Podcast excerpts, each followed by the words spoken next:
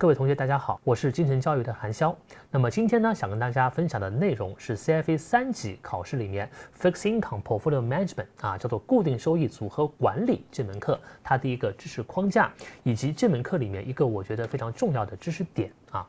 那首先，我们先来看一下这个固定收益组合管理这门课，它在整个三级里面，它大致的一个这个知识框架啊，到底考什么？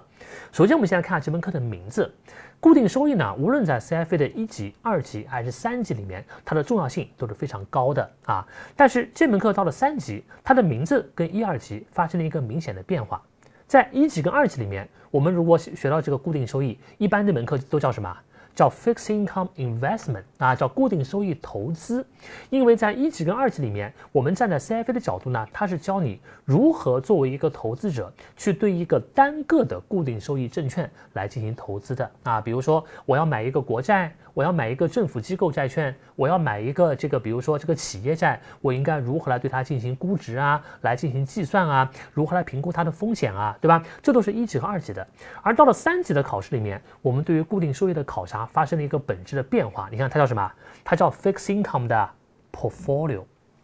也就是说，在三级的考试里面，当我们考到固定收益的时候，我们去关注的就不是单个的债券或者说固定收益证券了，我们是关注一个固定收益证券的组合啊。所以三级考到这门课的时候呢，我们核心的考点是我站在一个 portfolio manager，站在一个投资组合经理的角度，如何为我的客户、为投资者打造一个既能满足他收益方面的要求，又能够有效控制风险的。固定收益的组合，并且在后续的过程中，我要持续不断的对这个组合它的收益啊、它的风险啊来进行一个持续的管理。